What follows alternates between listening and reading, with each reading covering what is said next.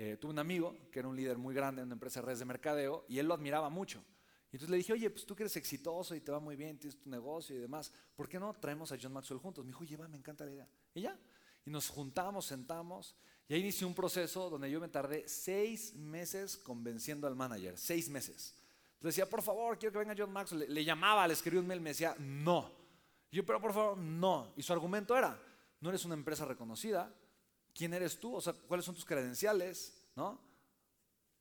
Pues eres una persona que no, no sé si eres ni siquiera real o no. ¿Me explico? John Maxwell asesora a los presidentes, la información que tienes es muy valiosa, es, es un tema incluso peligroso para él.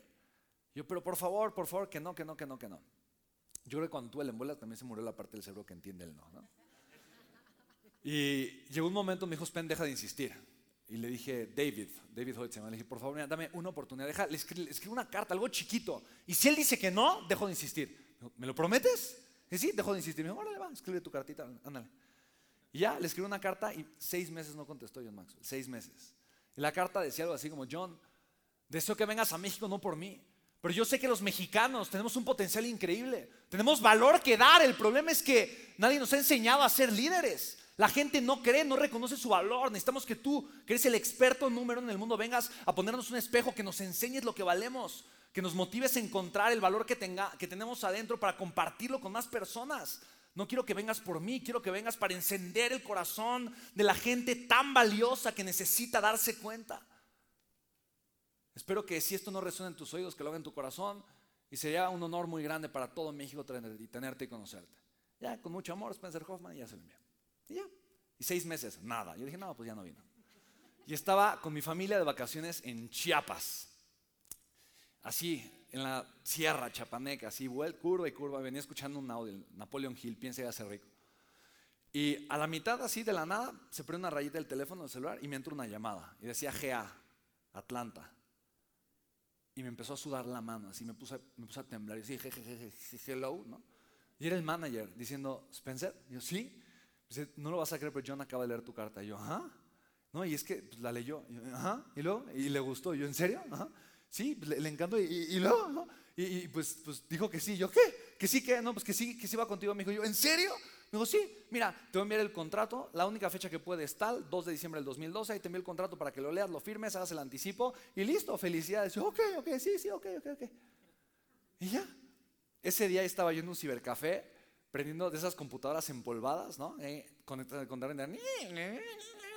luego media hora para descargar el archivo, ¿no? Media hora para mandarlo a imprimir. Y cuando tenía el contrato ahí frente a mí, yo lo vi y dije, no, a ver, esto, seguro está mal, no, no puede ser. No, yo creo que aquí se equivocaron, aquí yo creo que le sobra un cero. ¿no? Contratar a John Mayer, 150 mil dólares. Yo, no, esto, está mal. Y abajo con letrita, 150. Yo, no, está bien. Y no le pierde. ¿Qué onda? Y yo no sé si has tenido estos momentos en la vida donde te das cuenta que estás en una encrucijada, ¿no? Dices, hoy, y diario estás en una encrucijada, porque diario puedes elegir tomar un camino diferente. Diario tienes el poder de elegir, el poder de decidir que tu vida vaya por un camino u otro, o continúe igual. ¿No? ¿Has visto estas películas en donde eh, el protagonista de repente sacan realidades alternas, ¿no? Que la vida es, su vida es la misma y llega un punto, una encrucijada. Y después sale la realidad del futuro si toma esta pequeña decisión, o si no la toma, o si toma esta otra. Entonces, por un lado es un millonario, el otro es un adicto olvidado y el otro es un criminal prófugo. Es porque en un momento crucial toma una pequeña decisión diferente. Bueno, así yo me sentía. Ahí estaba yo con el contrato diciendo, ¿qué hago? ¿Qué hago? ¿Qué hago? Y, en mi otra mano tenía una pluma Bic azul mordida. No por mí, o sea, del cibercafé. Ahí. Y yo decía, ¿qué hago? ¿Qué hago? ¿Qué hago? yo dije, no, eso ya.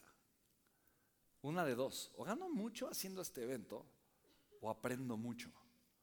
Y agarré y firmé el contrato. Dije, ya está. Y le digo a mi amigo, ¿qué crees? Ya está, ya está. ¿Es en serio? Sí, ya está. Tenemos que conseguir X cantidad de dinero para hacer el evento de John Maxwell. Nos quedamos de ver en, el banco tal día para hacer el pago, la última fecha que teníamos, tú la mitad, yo la mitad, negociamos con el manager, dividir los pagos en más pagos para poder, ah, ok, bien, bien, bien. Yo me endeudé, el mismo día fue a sacar diferentes tarjetas de crédito para que no me pusieran en buró, para diferentes, ya sabes, ¿no? Se endeudó mi mamá, sacó un crédito, todo, todo, todo, todo, todo, penitas, así, por todas las logramos ese primer anticipo, la mitad.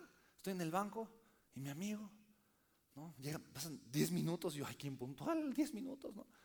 Una hora. Empiezo a mar, ¿dónde está? Dos horas. Un amigo conocía hace 5 años, o sea, ¿no? Es un amigo, ¿no? Exitoso, según millonario del multinivel.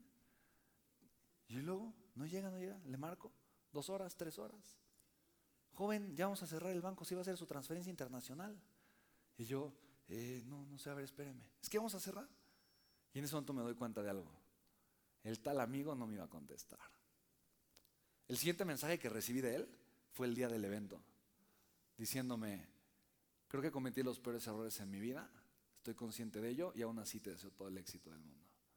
Y sabes, le estoy infinitamente agradecido, porque yo no me hubiera atrevido a hacerlo solo. Yo no, me hubiera atrevido a haberlo hecho solo el evento, de verdad. Y él fue para mí como ese apoyo que necesitaba para yo comenzar a creer en mí. Me preguntaban hace rato, ¿no? ¿Cuál era a veces mi reto más importante? Ese. En ese momento yo no creía en mí lo suficiente. Y si no hubiera sido por ese amigo, no me hubiera atrevido a firmar ese contrato. Y el día de hoy le sigo eternamente agradecido, de verdad. Así que pues firmé el contrato, hice el evento y aquí estoy, es esta foto de acá, mi primer evento con John Maxwell. Éramos dos mil personas en Centro Banamex hace 10 años. ¿Qué cara tengo? ¿De que gané mucho de que aprendí mucho?